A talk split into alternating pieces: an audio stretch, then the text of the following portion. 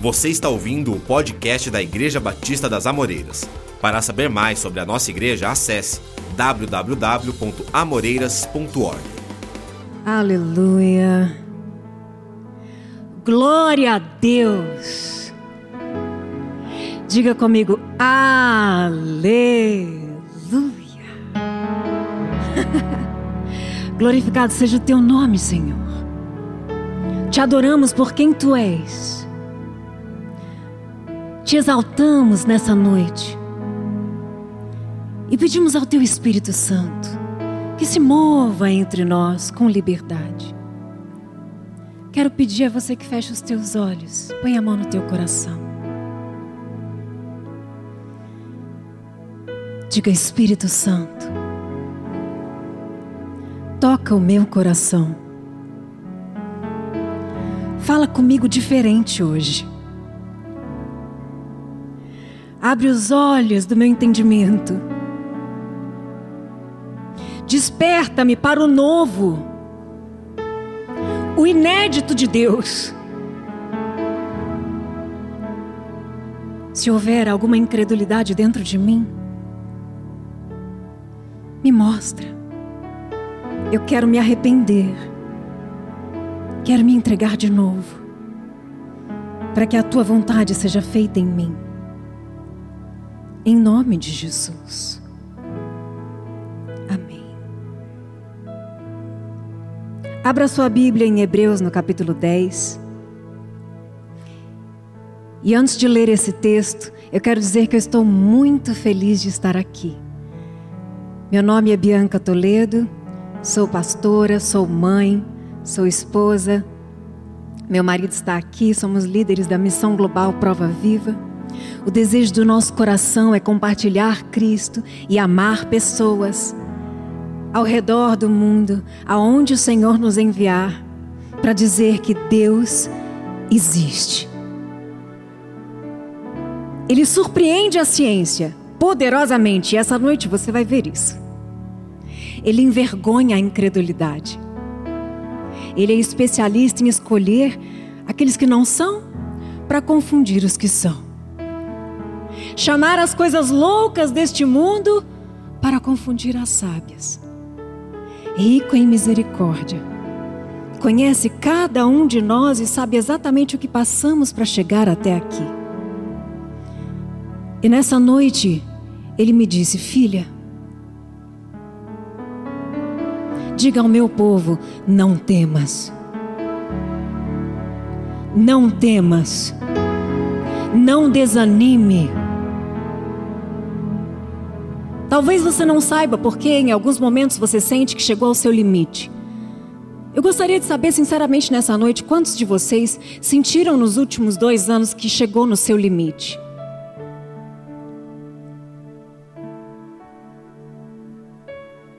Fisicamente você, você sentiu que chegou no seu limite?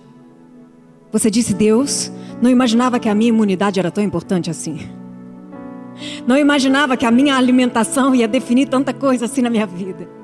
Não imaginava que o ar que eu respiro era algo tão importante e que um dia eu ia ter medo de parar de respirar. Senhor, eu não imaginava que de repente eu ia ter medo de dar um espirro, uma tosse e morrer cinco dias depois. Quantos de vocês chegou no seu limite financeiro? Senhor, perdi o controle. Tudo que eu tinha como referência de segurança e estabilidade parece que está abalado. Eu estou com medo de não ter como comer. Quantos de vocês chegou no seu limite emocional? De repente, a tua família que você ama tanto, você parou, olhou para eles e falou: Deus, é sério que eu vou ficar nesse apartamento com essas pessoas aqui um ano? O Senhor não podia ter me dado uma casa maior? Com um gramado enorme. De repente, até uma casa de hóspedes no fundo para eu ficar uns dias lá. Senhor, eu não estou aguentando. Nunca fui uma pessoa tão ansiosa, mas agora estou com falta de ar, estou com medo. Os sentimentos que nos visitaram na pandemia foram sentimentos de abandono. Eu não sei vocês, mas hoje refletindo sobre isso, quando o Senhor me entregou essa palavra, eu pensei, é, eu acho que eu me senti abandonada às vezes. Porque vou abrir meu coração para vocês. Eu conheço um Deus tão poderoso, que é o teu Deus também. Ele é poderoso para fazer infinitamente mais do que pedimos ou sequer podemos imaginar, conforme o poder que opera em nós. Eu conheço um Deus que resolve problemas impossíveis em questão de segundos, mas também conheço um Deus que nos faz esperar quando quer tratar o nosso coração. E teve momentos na pandemia em que nós cultuamos a Deus e profetizamos e profetizamos e profetizamos. Você passou por momentos assim? Vai acabar, vai acabar, vai acabar. E você saía cheio de fé do culto na segunda-feira, esperando, acabou a pandemia. E aí vinha aquela notícia terrível, você fala, meu Deus, não é possível. Piorou. Aqui em Campinas teve fase vermelha, fase roxa, fase preta, fase tudo. Você fala, meu Deus, mas Deus falou ontem que estava que tava tudo resolvido. Ele falou profeticamente, ele falou com a tua fé, mas o que acontece é que nós chegamos a um nível de exaustão físico, emocional, mental tão grande que a nossa fé diminuiu.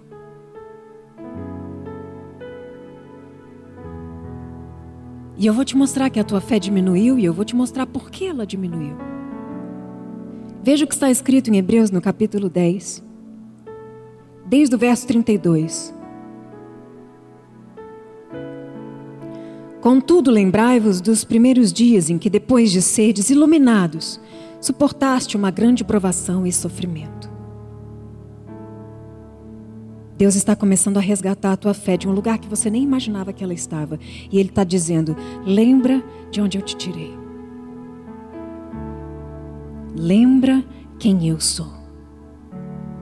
Lembra quando eu te chamei. Lembra as promessas que eu declarei sobre a sua vida. Lembra os momentos de avivamento que você já viveu na tua história. Lembra das coisas mais incríveis e das paisagens mais extraordinárias que você já viu. E saiba, fui eu que fiz. Certamente algumas vezes vocês foram expostos ao público como espetáculo de humilhação e perseguição.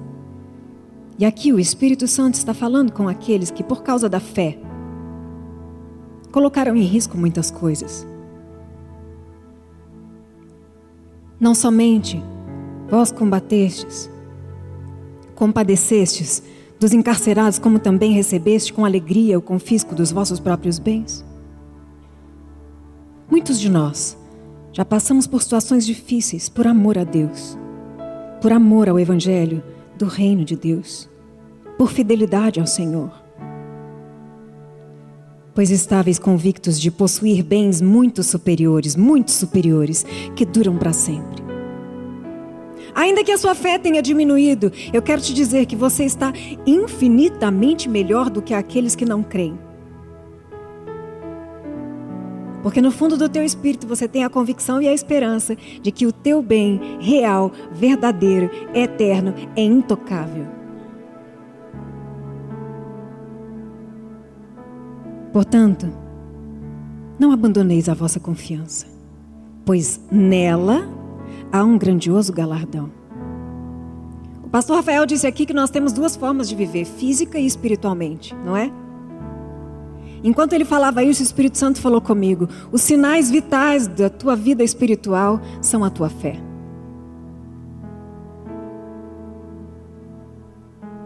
Preste atenção no que eu vou dizer. Acreditar que existe um Deus não é ter fé. Você já conheceu alguém que disse para você: Eu acredito que existe um Deus, eu acredito em Deus, né? Aspas. E aí você olha a fragilidade das convicções, das decisões, das escolhas, dos posicionamentos, e você pensa: será? E aquela pessoa de fato acha que acredita, mas na verdade ela não acredita no Deus vivo, ela acredita que há um Deus. É praticamente um agnóstico. E você sabe que muitos cristãos agem como se acreditassem em um Deus. E muitas vezes, nos nossos momentos de conflito, passamos a agir como se acreditássemos em um Deus qualquer. Porque o Deus da Bíblia é o Deus do impossível, é o Deus supridor, é o Deus que cura toda e qualquer enfermidade. É o Deus que liberta os oprimidos, que destrói as obras do inferno, que pisa em Satanás. Através de você, através da igreja. Se de fato cremos no Deus vivo, o Deus da Bíblia, o Deus que está acima das religiões, não temos medo, não temos ansiedade, não desanimamos, não ficamos deprimidos, não pensamos em morrer. Não desistimos de tudo.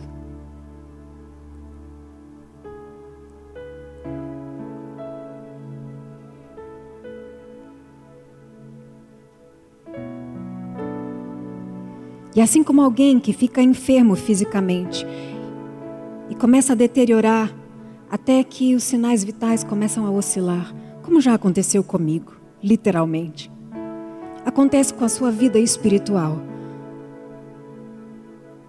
Quando a sua vida parece que saiu do controle. Você entregou seus filhos no altar, mas de repente as coisas saíram do controle no meio do caminho. Você se casou no altar e colocou todo o teu amor nessa aliança e de repente as coisas ficaram abaladas. As coisas desse mundo começaram a falar mais alto no teu coração. Você perdeu algum ente querido. Quantos de vocês perdeu alguém na pandemia? Pode levantar mais alto para eu ver? Uau, muita gente. Muita gente. Não subestime a força da tua dor. Ela também mina a sua fé. Quem aqui perdeu o emprego ou teve prejuízos financeiros?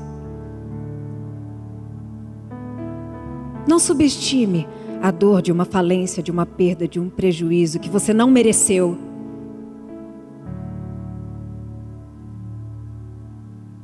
E o sinal vital vai oscilando, o sinal vital espiritual, e você fica tão envolvido na dor que você começa a ter medo. E quando as dores são repetitivas, morreu mais alguém, morreu mais alguém, morreu mais alguém, morreu alguém e morreu alguém que você que é amigo de um conhecido seu e de repente uma pessoa famosa morreu e aquele luto coletivo e a gente foi se embalando, né? Meu Deus, meu Deus, meu Deus, meu Deus. O Senhor me abandonou? E agora eu quero te dizer que existem motivos para que a tua incredulidade em alguns momentos comece a latejar. Se você é alguém que já passou por situações de abandono, muito fortes na sua história. Se você é alguém que já passou por situações de rejeição, o diabo sabe. Quanto mais elimina o teu coração e coloca os teus olhos na tua dor, mais ele enfraquece a sua fé. Sabe o que ele quer? Interromper a vida de Deus em você. Ah, o diabo quer destruir o meu emprego. Não, ele não quer. Ele quer destruir sua fé. Ah, o diabo quer acabar com a minha reputação. Não, ele não quer. Ele quer destruir a tua fé. Porque sem fé é impossível agradar a Deus. Não, mas até que eu tô, me adaptei bem para uma vida sem fé. Quem aqui se acostumou com uma vida sem fé? Não, tá tudo bem, dá para trabalhar de casa, eu não preciso ter tanta fé assim. Eu quase nem saio mais de casa. Dá para viver uma vida sem fé, você vai se adaptando. Faz tempo que você não sente aquela visitação do Espírito Santo, mas ah, tô viva, tá, tá tudo bem. E você vai se acomodando.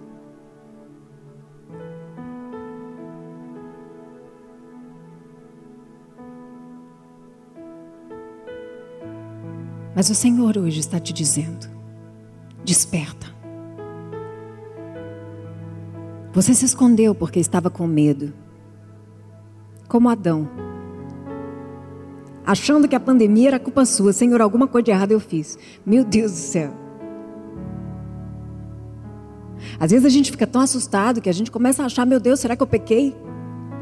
Tem alguma maldição na minha vida? Não é possível. Se esconde, para de orar, para de buscar nas madrugadas, para de ler a palavra de Deus. Sabe uma coisa que eu percebi nesses dias? A pandemia tinha que ter feito a gente ganhar mais almas para Jesus.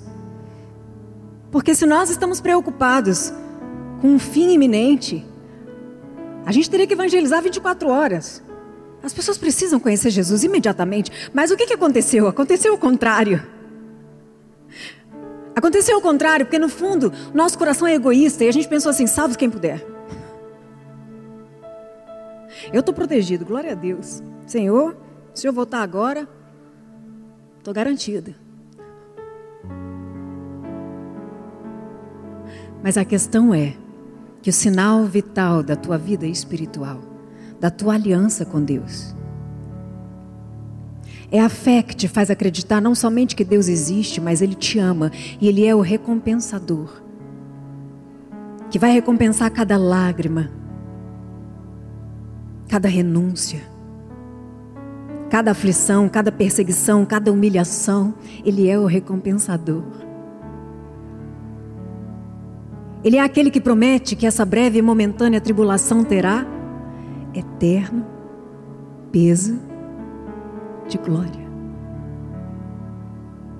Não é um Deus como o Deus que os agnósticos creem, ah, eu sei que tem uma energia, tem alguém, tem um ser superior. Não.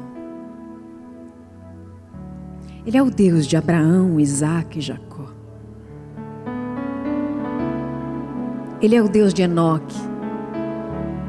Ele é o Deus de Abacuque. Ele é o Deus de Gideão. Ele é o Deus de Jonas. Ele é o Deus de Ruth. Ele é o Deus de Davi. Ele é o Deus de Daniel. Ele é o Deus de Jeremias.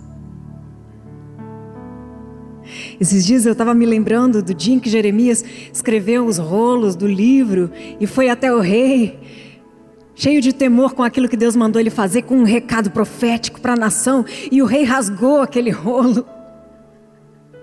E eu falei, Senhor, às vezes a gente perde tudo e a gente pensa assim: meu Deus, foi tanto trabalho.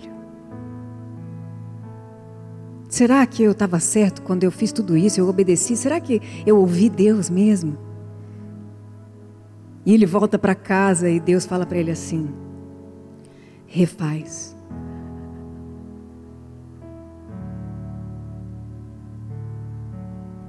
E esse livro que a gente lê, de Jeremias, que é tão tremendo, foi o segundo rolo. Certamente melhor que o primeiro. Mas se o rei não tivesse rasgado jogado no fogo, não haveria esse ainda melhor. E eu quero que você acredite que tudo aquilo que Deus permite que seja destruído é porque Ele vai fazer melhor. Ele vai fazer melhor. Ele vai fazer melhor. Você crê nisso? Ele vai fazer melhor. Ele vai fazer melhor. Eu sei que está doendo, eu sei que você ainda sente a dor da perda, mas eu quero despertar a tua fé. E eu peço ao Espírito Santo que ministre o teu coração nessa noite, para fazer algo sobrenatural, como uma massagem cardíaca no teu sinal vital espiritual. Algo que desperta a tua fé para o sobrenatural, algo que desperta a tua fé para a tua vida em Deus, algo que desperta a tua fé na certeza daquilo que você espera, na convicção daquilo que você ainda não vê, mas é pela fé. Ele é o autor da fé e até para crer nós precisamos dele.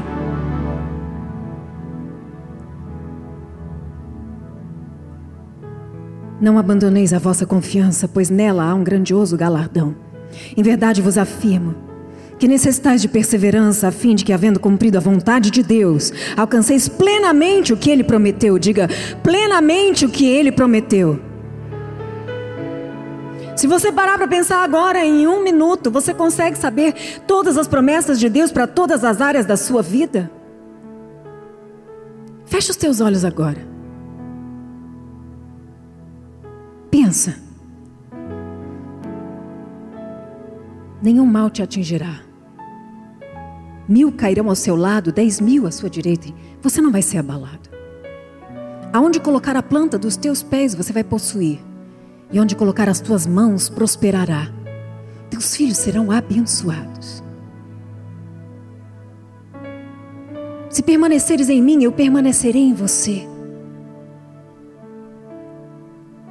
E ainda que esteja escuro, você vai clarear como um amanhecer, gradativamente, até ser dia perfeito. Se você nunca ouviu uma promessa de Deus diretamente direcionada para a tua vida, eu quero que você ouça o que a palavra de Deus diz a seu respeito e descerá sobre vós o Espírito Santo. E serão minhas testemunhas, serão prova viva. Testemunho vivo em toda a terra. Porque exatamente aonde foi destruído, eu vou reconstruir. Como um dia Deus me disse, eu hoje digo ao teu coração: ele me disse: Eu te restaurarei por completo, e eu te levarei em toda a terra, para que você diga quem eu sou. Ele não muda. Encha-se de expectativa, porque nós estamos diante do maior avivamento que já aconteceu em todos os tempos. E esse avivamento não é um avivamento que tem nome ou que virá através de uma pessoa ou de outra pessoa. O avivamento virá da igreja do Senhor. O avivamento virá da igreja do Senhor. O avivamento virá da igreja do Senhor. Uma igreja que ama a presença, uma igreja que ama a palavra, uma igreja que ama o Espírito Santo, uma igreja cheia de generosidade, uma igreja cheia de compaixão, uma igreja que serve a sociedade, uma igreja que ora pelos enfermos e eles são curados, uma igreja que vai até o oprimido e liberta o oprimido. É através de você, de você, de você, de você, de você, de você, de você, de você, de você.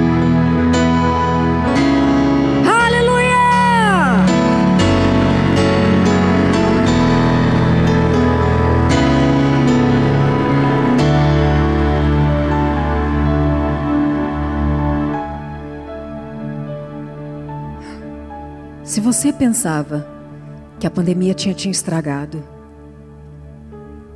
certamente era porque você ainda não conseguia enxergar pela fé o dia de hoje. Porque se tinha alguma coisa estragada em você, Deus vai consertar agora.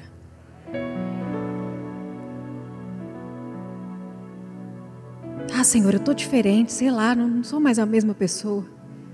Não gosto mais muito de ficar no meio do povo. Não quero mais ir na igreja presencial. Tá tão bom esse culto aqui online. Ah, eu gosto da igreja online. Nossa, que maravilhoso. Assisto o culto naquele silêncio, ninguém me atrapalha. Uma mentalidade reforçada pela filosofia humanista desse mundo que tenta transformar o evangelho em algo que é para você, por você, para teu conforto. Sendo que, na verdade, o verdadeiro Evangelho não é esse.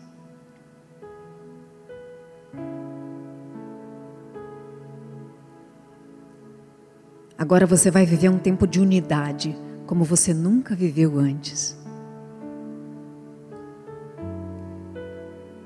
Você não vai mais olhar para as pessoas e pensar: será que essa pessoa vacinou? Você vai pensar assim: eu fiz a minha parte, eu estou cheio do Espírito Santo. Eu vou me cuidar e nenhum mal vai me tocar. E se essa pessoa está doente ao meu lado, ela vai ser curada agora, porque eu estou cheio do Espírito Santo. Eu preciso que você viva dessa forma, de uma forma extravagante, porque é assim que o nosso Deus opera no meio de nós. E se você continuar lendo esse texto, você vai ver. Hum. Que ele diz no capítulo 37 que em pouco tempo aquele que vem virá e não tardará. Mas o justo, o que está escrito na sua Bíblia? Viverá pela fé. viverá pela fé. Viverá pela fé. Meu Deus, hoje saiu a notícia que vai vir a crise dos é, é, caminhoneiros de novo, sei lá, paralisia. Aí você fala, aí você, o coração já dá uma parada de um segundo, não dá? Meu Deus, não acredito. E essa semana, como é que vai ser? E a conferência semana que vem? E, e as pessoas que vão vir viajar para cá? E as pessoas que compraram passagem? Vai parar tudo, vai parar.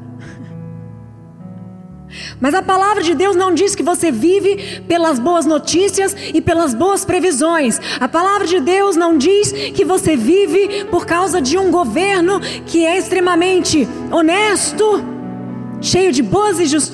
decisões justas. Não. A palavra de Deus diz que nós vivemos pela fé. Sobrevivemos a dias terríveis as pessoas que me perguntam, Bianca, como você consegue? Você é tão afligida. Você, a gente percebe que desde que o Senhor te levantou da sepultura, há uma guerra. E você não desiste, você não desiste, você não desiste. E eu digo, sim, mas não sou eu, é o Espírito que habita em mim. Se você olhar a perseguição do povo judeu, pelo amor de Deus, nós somos perseguidos, não sou só eu. A partir do momento que você começa a refletir Jesus e escolher fazer a vontade de Deus, custe o que custar, você vai passar por dificuldade, sim. Esse mundo vai passar a ser incompatível para você. Ele te estranha e você estranha ele. Mas existe algo dentro de você.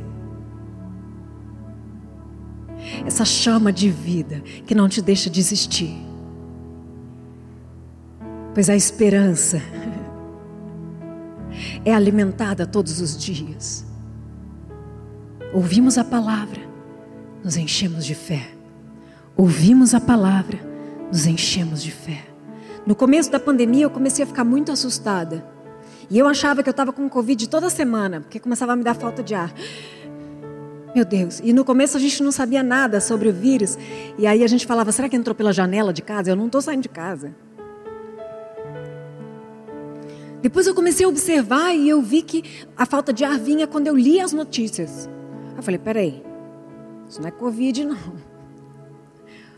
Entrei na internet, li alguma coisa assim assustadora, começava um sintoma.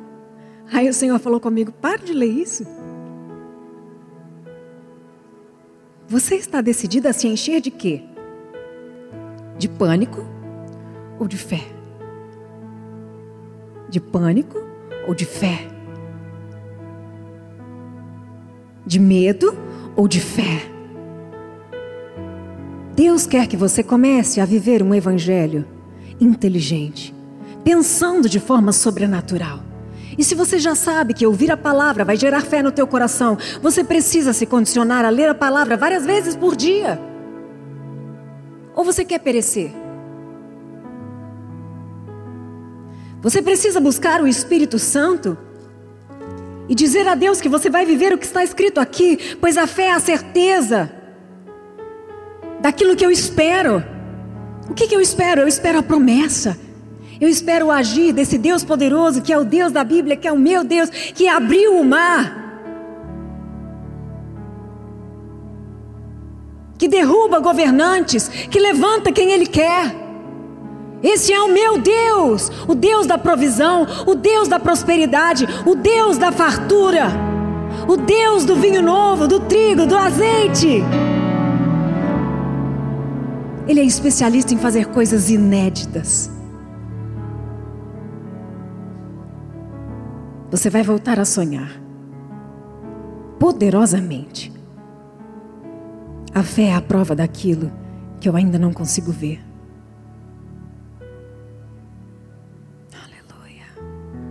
Em verdade, versículo 6: sem fé é impossível agradar a Deus.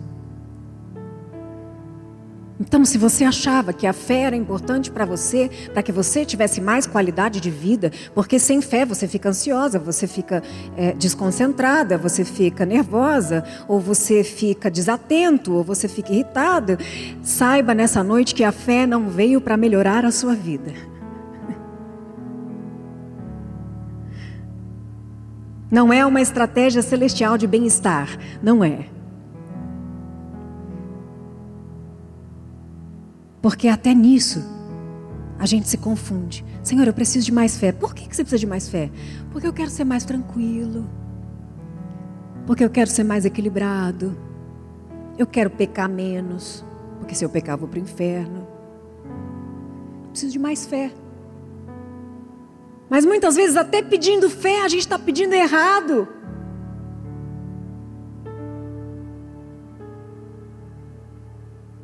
A gente quer fé para agradar nós mesmos.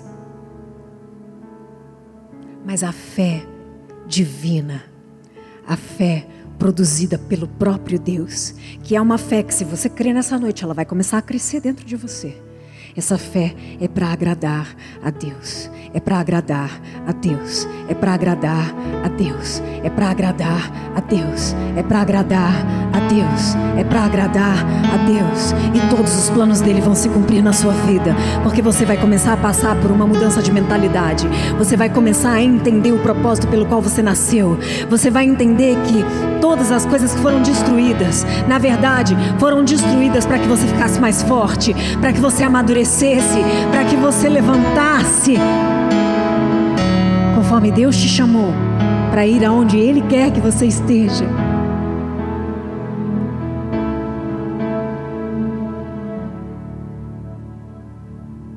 Para qualquer pessoa que dele se aproxima, é indispensável crer que Ele é real. Ele é real.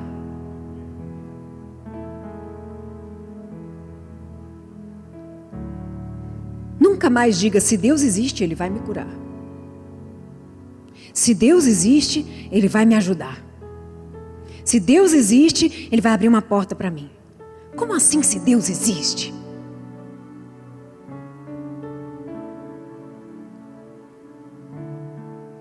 Se a fé é o seu sinal vital de renascimento, quero te perguntar nessa noite: você está como um zumbi?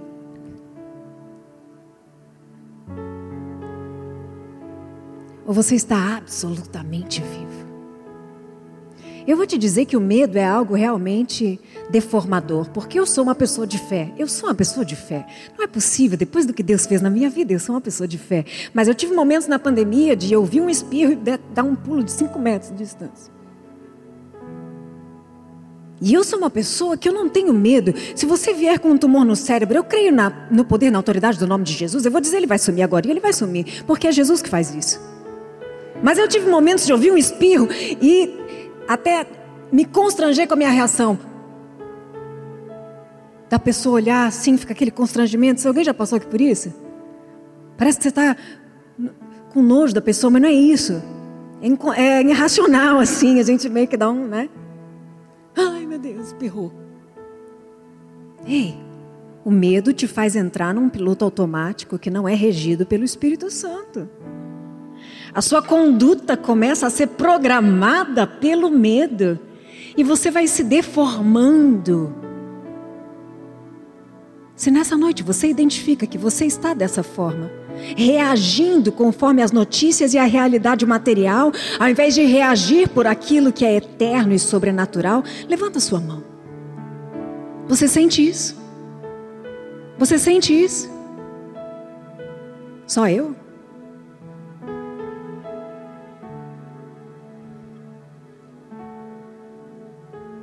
Senhor, eu preciso de um impacto. Como daquele defibrilador, né? Que chama? Como daquele defibrilador, pá, que dá um choque assim no coração. E se você tiver sorte, você volta. Em verdade, sem fé, é impossível agradar a Deus. Para qualquer pessoa que dele se aproxima, é indispensável crer que ele é real. Ele é real, ele é real, ele é real, ele é real. Ele não se engana, ele não se engana, ele não se confunde ele não se contradiz.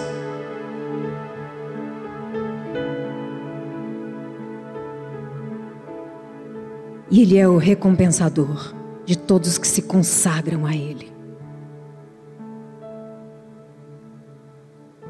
A fé que agrada a Deus é essa fé em Sua pessoa, santa, excelsa. Não é como a fé na fé, ou a fé em outro qualquer, ou em uma pessoa, ou em um objeto, como uma expressão de força de vontade, não. É uma fé que é gerada pelo autor da fé. É algo sobrenatural. É como, é como que você chegar nesse culto hoje dizendo, eu não tenho tanta fé nisso, e você sair daqui dizendo, meu Deus, não encontro mais nenhuma dúvida dentro de mim. Mas o que aconteceu de diferente? Nada. Simplesmente brotou uma convicção dentro de mim que toma conta de tudo. Essa é uma fé sobrenatural. Por isso não há glória em ter fé, porque nem a sua fé vem de você. Nossa, quanta fé que você tem.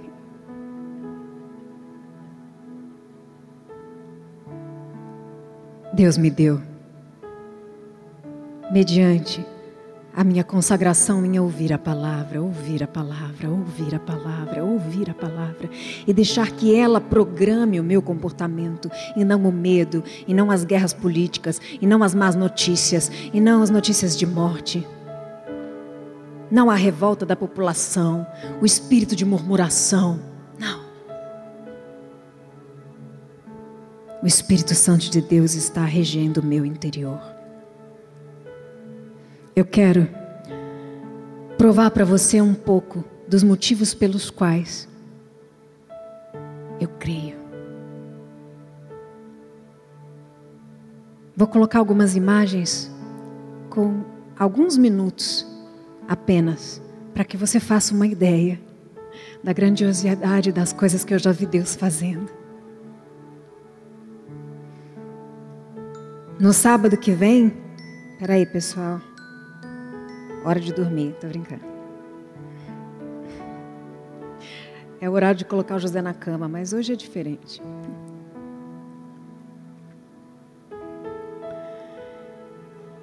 Eu quero que você saiba que no sábado que vem eu vou ministrar o testemunho de ressurreição, de cura, entre outros testemunhos, porque eu tenho muitos testemunhos e vou trazer aqui pessoas que têm ainda mais testemunhos para contar do que eu.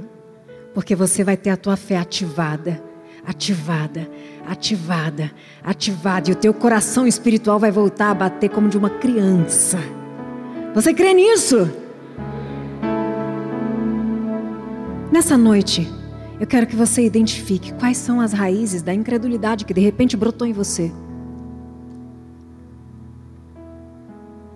Cada um de nós tem uma história pessoal. Nós temos pontos fracos. Temos algumas coisas que abalam mais a gente do que outros. E o diabo sabe como te assustar para você recuar, para você se esconder, para você duvidar.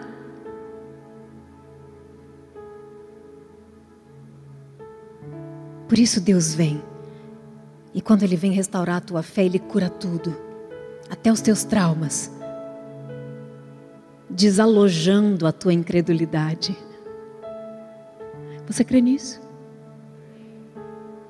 Se você carrega marcas no teu coração que você percebe que te fazem ter mais medo, mais insegurança, mais sensação de abandono, Deus me esqueceu, Deus me abandonou. Eu quero que nessa noite você traga isso à tua lembrança, porque Deus vai te curar.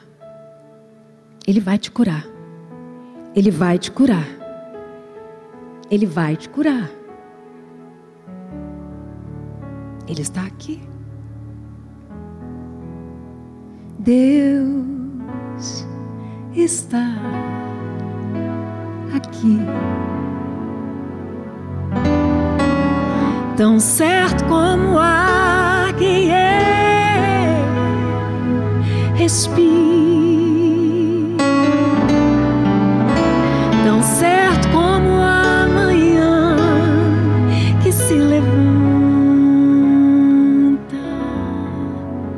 tão certo como eu te falo e podes me ouvir.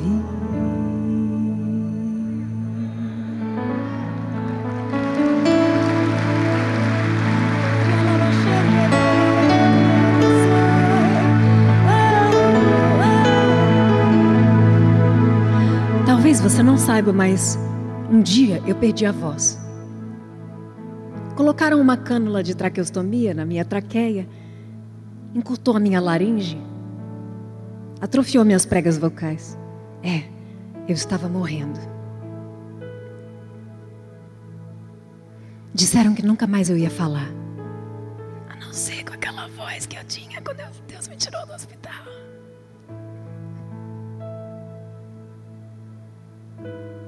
Eu não sei se você sabe, mas eu tive uma miopatia multifatorial aguda, que é uma doença desenvolvida em pessoas que ficam muitos meses em coma, corroendo toda a massa muscular, e essa pessoa vai ficando pele e osso, e ela não tem mais força nenhuma, não tem mais articulações lubrificadas, e ela vai ficando toda encurvada e dobrada, com as mãos em garra, braços encurtados, pernas tortas, o pé de pato. Eu já fui assim. E até hoje, quando eu vou subir uma escada de salto, eu, eu falei para o meu marido: amor, você me leva até lá em cima, porque eu tenho medo de cair na escada. Porque durante muitos anos eu só podia pregar em lugares retos, porque eu não conseguia subir uma escada.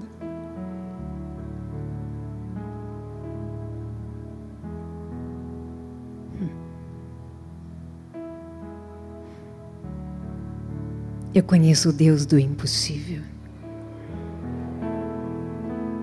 E às vezes eu tenho a sensação de que Ele permite que o inferno se levante só para Ele derrubar de novo. Sabe quando Ele disse para Moisés: Eu endureci o coração de Faraó?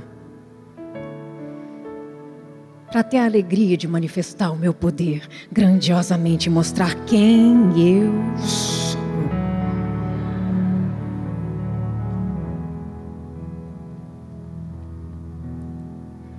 Nesse mês, eu celebro 10 anos de alta hospitalar.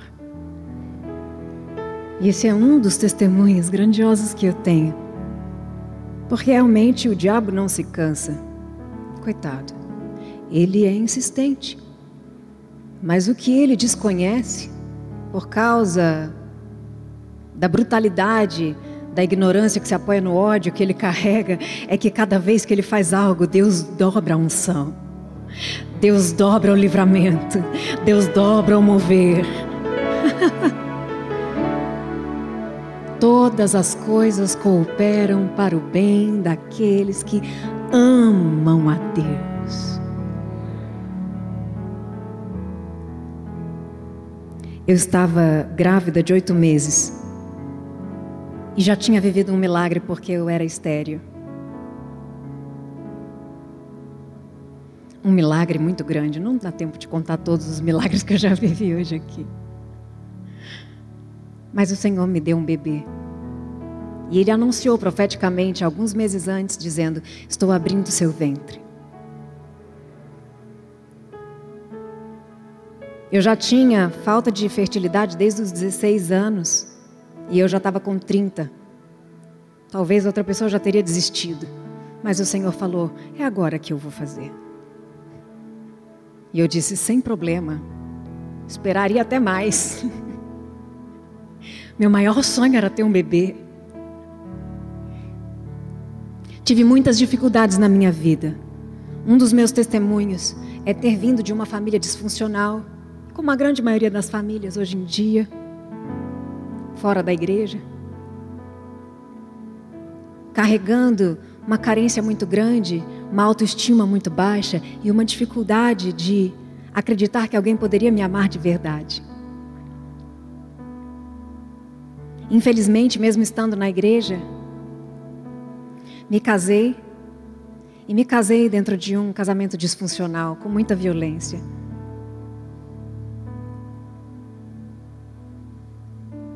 Obviamente, ninguém passa por isso sabendo que vai passar. Mas nós sabemos que algumas pessoas têm fragilidades que não as deixam perceber quando está diante de um perigo. Muitas vezes estamos só reprojetando algo que está na nossa infância, no nosso coração e a gente não percebe. E eu me lembro que com oito meses de gestação eu estava de joelhos dizendo: Senhor, eu não sei porquê, eu te entreguei meu coração aos 16 anos, eu tenho te servido. Eu tenho buscado a transformação que o Evangelho pode produzir em mim, mas de repente, diante do meu maior sonho, que era ter uma família, que era ter um bebê, eu me vejo em uma situação tão desesperadora, porque a gente não consegue mudar as pessoas, a gente consegue clamar, clamar, clamar, clamar, clamar, clamar, mas a gente muitas vezes não consegue fazer como nós gostaríamos que acontecesse. Na vida nós vamos ter aflições. E eu orava com aquele barrigão, uma gravidez perfeita, dizendo: Pai, eu me sinto no fundo do poço. Eu sou afligida, eu sou traída. Eu não tenho força, eu não quero contar às pessoas. Na igreja,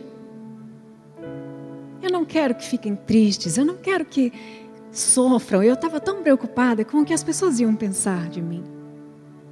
E naquela noite eu disse assim: Faz o que for necessário, mas me leva de volta para o centro da tua vontade. Dormi chorando muito. E acordei com uma dor abdominal insuportável. E pensei, o bebê vai nascer antes. Fui correndo para a maternidade. Chegando lá, não tinha dilatação, não era contração. Era uma dor abdominal insuportável, de perder o fôlego, de perder o raciocínio. Me colocaram numa ambulância, levaram para outro hospital e disseram: está acontecendo alguma coisa, a gente não sabe o que é. E eu comecei a vomitar um líquido preto. Parecia um sangue pisado. Mas era muito, eram bacias e bacias e bacias. E no dia 10 do 10 de 2010, o obstetra de plantão no hospital entrou no quarto que eu estava e falou: Mamãe, seu bebê vai nascer hoje. A gente vai tirar o bebê para descobrir o que está acontecendo. Ele estava de oito meses ainda. E essa é a minha última lembrança. Eu escrevi uma carta e eu falei: faz o que for preciso.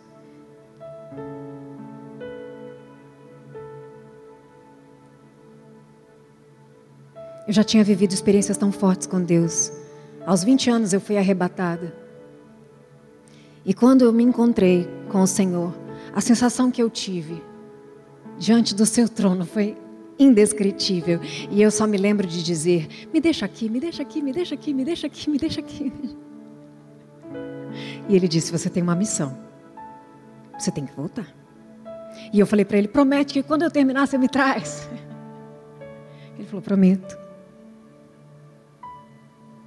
Minha vida não foi fácil, eu já tive muitas vezes vontade de me aposentar. Mas o Senhor disse que há um propósito e é por isso que eu estou aqui essa noite.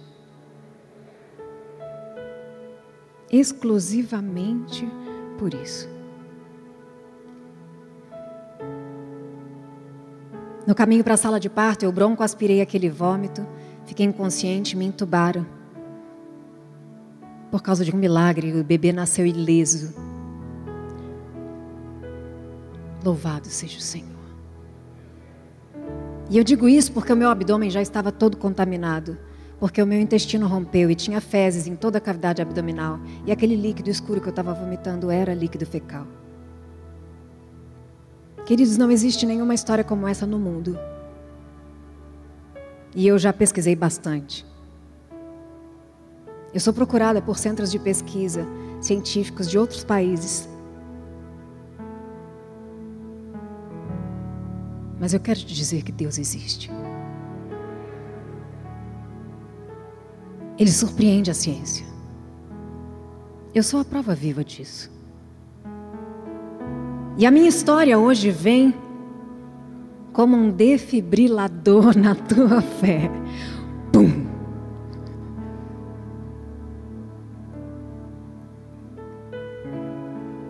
Porque se Deus pode, e Ele pode fazer tudo o que ele tem feito na minha história, o que ele não é capaz de fazer por você? O que? Você sabe o que aconteceu? Vou resumir agora. Meu organismo entrou em choque. Eles abriram meu abdômen inteiro e começaram a lavar todos os órgãos, mais de 10 litros de soro. Retiraram boa parte do intestino, jogaram fora.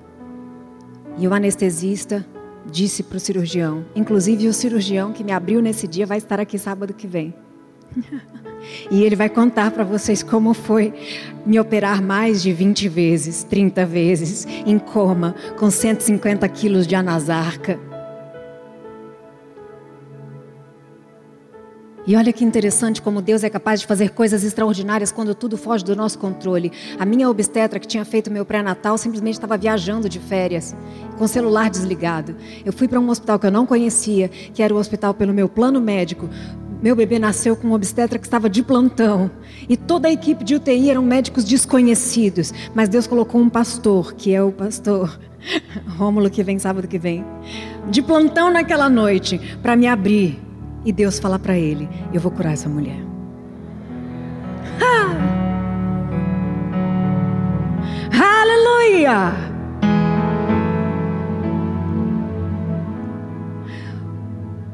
O anestesista falou: Fecha, que eu não consigo mais segurar ela, não vai dar para lavar tudo, tá sem sinais. Sem sinais.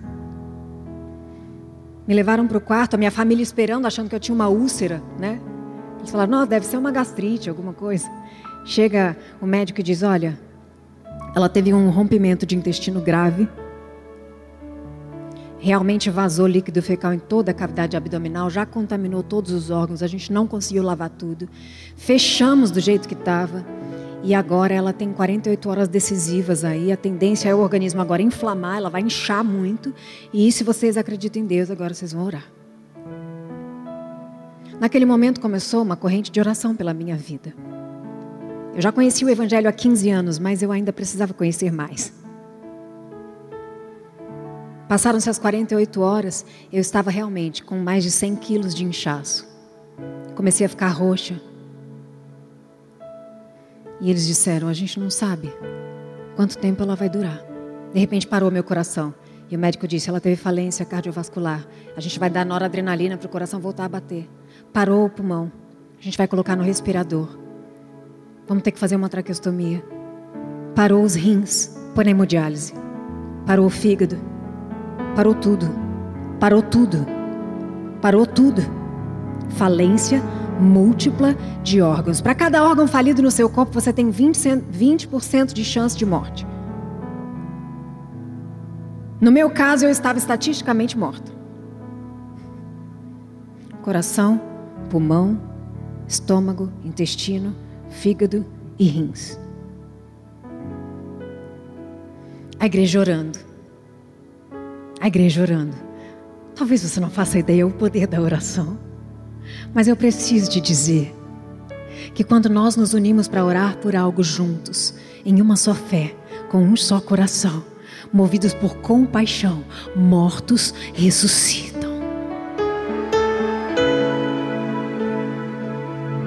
Resumindo a história, quatro meses e meio de UTI. Uma pessoa com falência múltipla de órgãos morre em 48 horas no máximo. Não existe na literatura médica ninguém que esteve com falência múltipla de órgãos por quatro meses. O Conselho Mundial de Nefrologia diz que rins falidos há dois meses nunca mais voltam a funcionar. Eu fiquei quatro meses e meio sem urinar, sem deglutir, sem comer, sem beber água. Sendo que no meio desse período eu tive duas paradas cardiorrespiratórias de 18 minutos. Vocês vão conhecer cada detalhe dessa história porque é muito sobrenatural. Quero mostrar algumas fotos.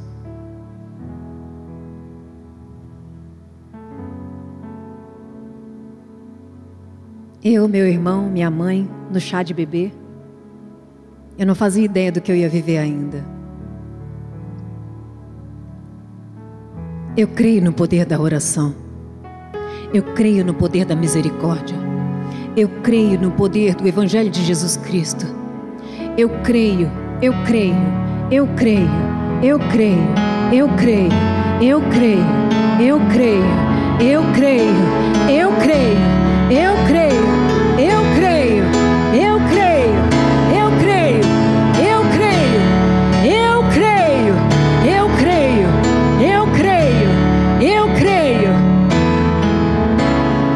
recebi alta, pode voltar uma foto, por favor?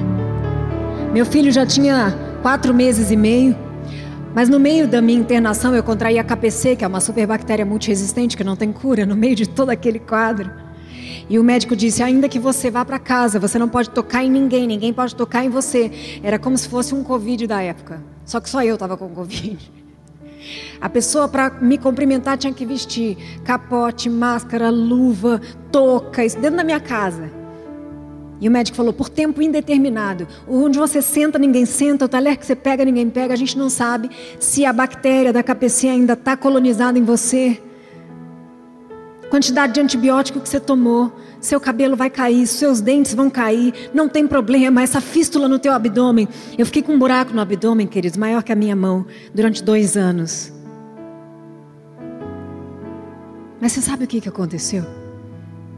Numa determinada noite eu estava na, na UTI. A Fernanda Brum chamou a Eixla e falou: Vamos lá orar pela Bianca. Vamos levar o Jânio César. Jânio César vai ministrar para vocês sábado que vem. Vamos levar o Jânio lá para ver como ela está. A gente sabe que os médicos já desenganaram. A minha família foi chamada várias vezes para desligar as máquinas. Não tinha mais a menor capacidade de voltar a raciocinar ou até mesmo me mexer. E o Jânio, ele tem um chamado evangelístico muito forte na área de curas e milagres. Chegando lá, hoje ele é um grande amigo meu e ele me contou como foi. Ele disse: Bianca, eu entrei na UTI, eu nunca tinha visto uma pessoa no estado que você estava. E olha que eu vou muito em hospitais. O cheiro que saía de você contaminava o andar inteiro um cheiro de podridão. Seu corpo já estava podre. A pele marrom, meus olhos amarelos. Ele disse: Mas eu cheguei perto daquela daquele box e era como se tivesse uma nuvem de glória ali. Algo estava te ministrando. Era algo tremendo e sobrenatural. Queridos, iam pastores todos os dias orar por mim. E ninguém sabe me explicar por quê, porque eram pastores que eu nem conhecia. Eles disseram depois, quando eu fui indagar, o Espírito Santo me acordava de madrugada e me incomodava, dizendo: Vai até lá orar por aquela moça. Eu não sei explicar para vocês, a corrente de oração tinha, tinha 30 mil pessoas inscritas, orando num relógio, cada um escolhia 5, 10 minutos por dia e ninguém me conhecia. Eu só posso dizer que há um propósito de Deus nisso. Deus sabia que hoje eu estaria aqui ministrando essa história ao teu coração e talvez mudando a sua vida para sempre.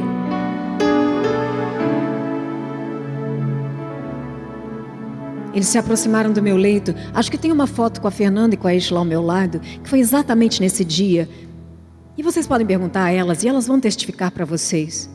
Eu estava, aquele buraco que vocês viram no meu abdômen, ele ficou aberto todos os meses, tinha um lençol em cima.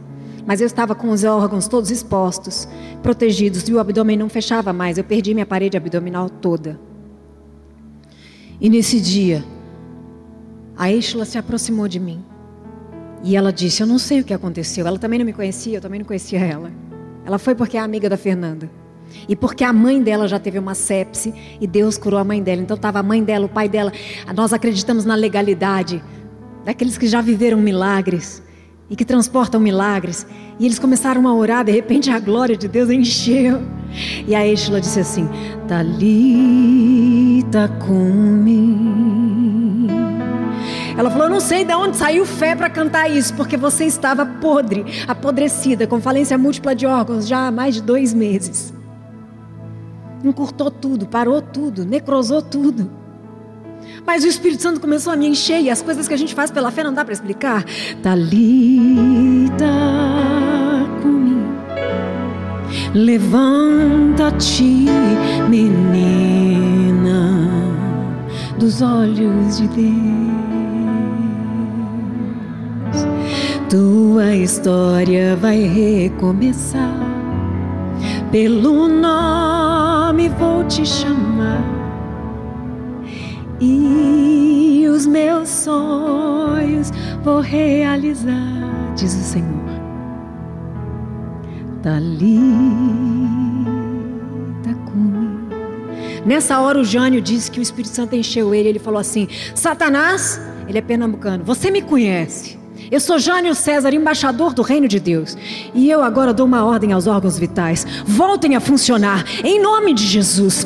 Voltem a funcionar em nome de Jesus. Voltem a funcionar em nome de Jesus. Meu corpo começou a se debater. Os médicos chegaram e disseram: Vocês estão fazendo muito barulho, saiam daqui imediatamente, ela está passando mal.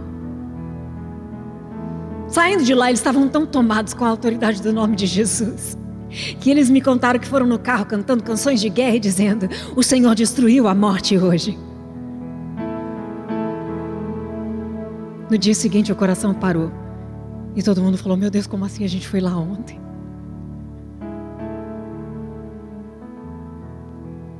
Mais de cinco médicos fazendo massagem. Eles não sabem como não quebrou minhas costelas. 18 minutos. Vocês não fazem ideia do que é uma parada cardiorrespiratória. Um minuto dura uma eternidade. Foram quase 20 minutos. E eu tenho o relato dos médicos e eu vou passar o vídeo deles aqui.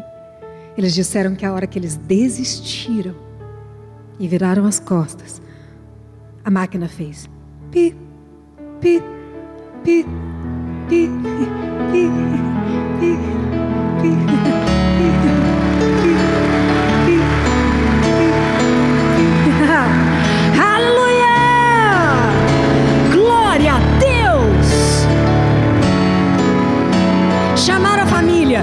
Vem ver, porque a gente tem que avaliar agora o nível de lesão cerebral.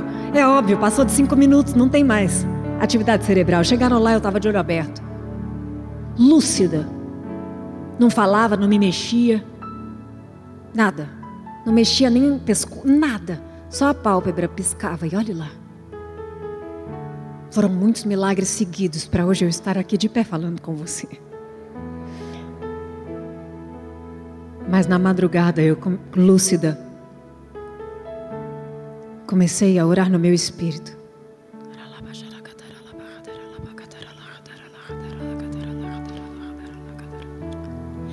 E com os olhos fechados, Deus me mostrou oceanos, continentes, países, tribos pequenininhas.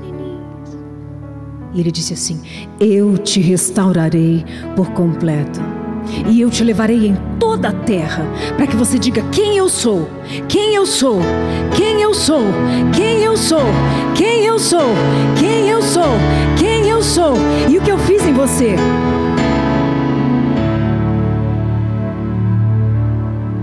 Existe uma história para cada milagre, porque cada órgão voltou a funcionar através de um milagre. Eu fui liberada para tocar no meu filho a primeira vez, ele já tinha sete meses. Mas a minha reabilitação demorou, eu precisei aprender a falar, andar. E muitas outras cirurgias de reconstrução, de parede abdominal, de tela. Um catéter de hemodiálise perfurou minha artéria femoral. Mas quis o Senhor que eu estivesse aqui hoje. E depois disso, ainda tantas coisas. Mas esse Deus que ressuscitou Lázaro,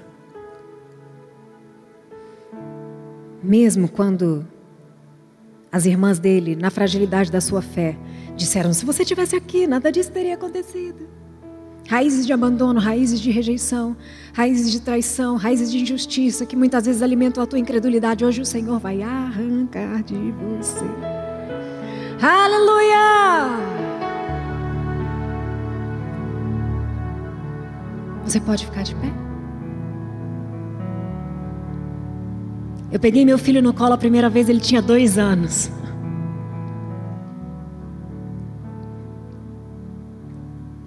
Vem cá, filho. Ele fez onze agora.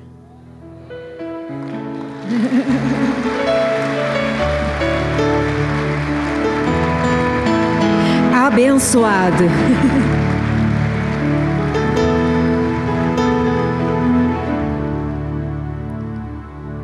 Nós não conhecemos a Deus de ouvir falar. Nós andamos com Ele.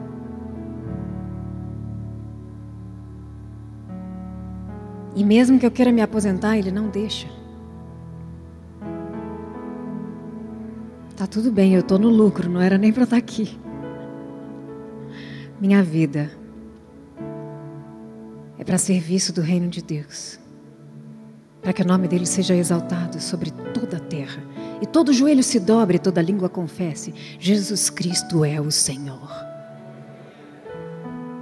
Não importa o que aconteceu na sua vida, não importa o que você fez ou o que te fizeram, a agenda de Deus continua de pé. E você faz parte desse grande avivamento dos últimos dias. Se você se assustou nos últimos tempos, saiba que era só um teste. Você está na lista. Ele está contando com você. Você foi testado e você foi aprovado. Aleluia! Não há impossível para Deus. Não há impossível para Deus. Não há impossível para Deus. Esse Deus que faz órgãos voltarem a funcionar depois de estarem mortos, em decomposição. Depois você procura saber o que acontece com um fígado parado há quatro meses, um pulmão parado quatro meses, um sistema digestivo parado há quatro meses.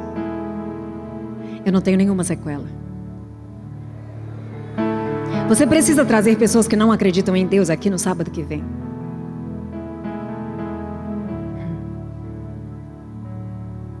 E não é porque elas vão conhecer o Deus da minha vida, eles vão conhecer o Deus da vida delas.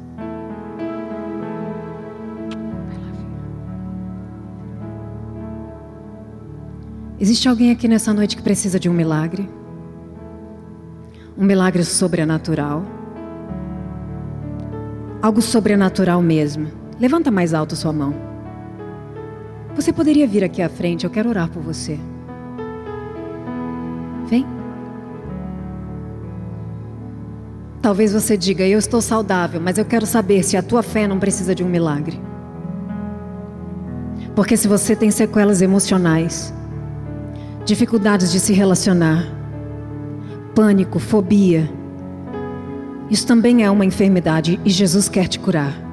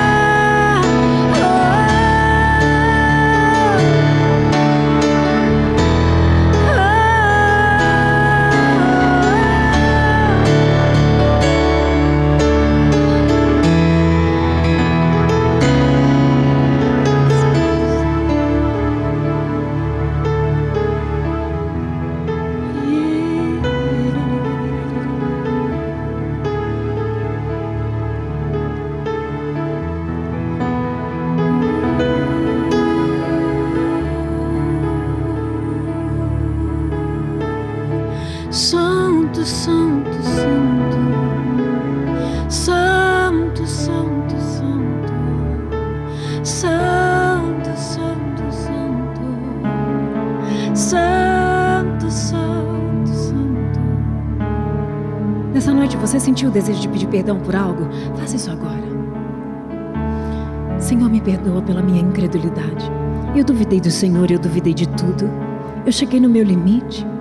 Me perdoa, Senhor, pela minha humanidade, pelas minhas fraquezas. Até mesmo os pecados que eu cometi, por achar que não tinha mais esperança para mim, me perdoa. Peça perdão porque o perdão te cura. Pede perdão se você perdeu a paciência com as pessoas que você mais ama. Pede perdão se você deixou Deus em último lugar. Pede perdão se você negociou os teus princípios por medo de falir. Pede perdão, reconcilia, reconcilia, reconecta. Ele é o recompensador de todos os que se consagram. Por isso você pode se consagrar de novo. Eis-me aqui, eis-me aqui, eis-me aqui.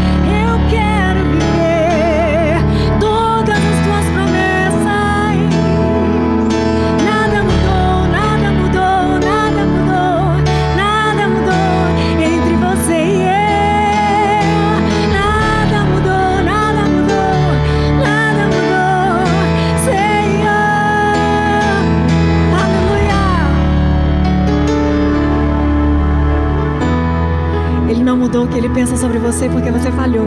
Esquece isso.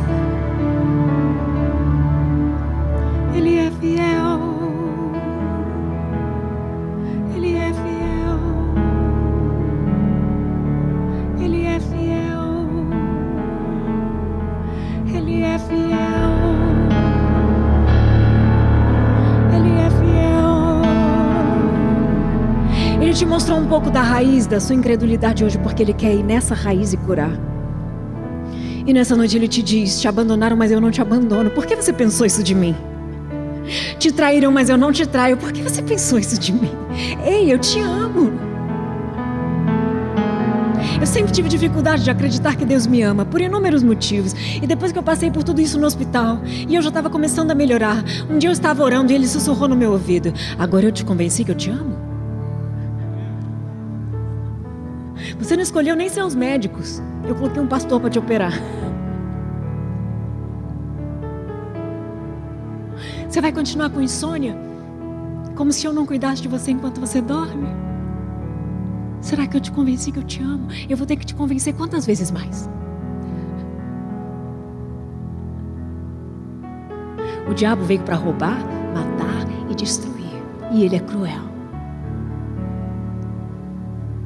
Mas Jesus diz: Eu vim para que tenham vida.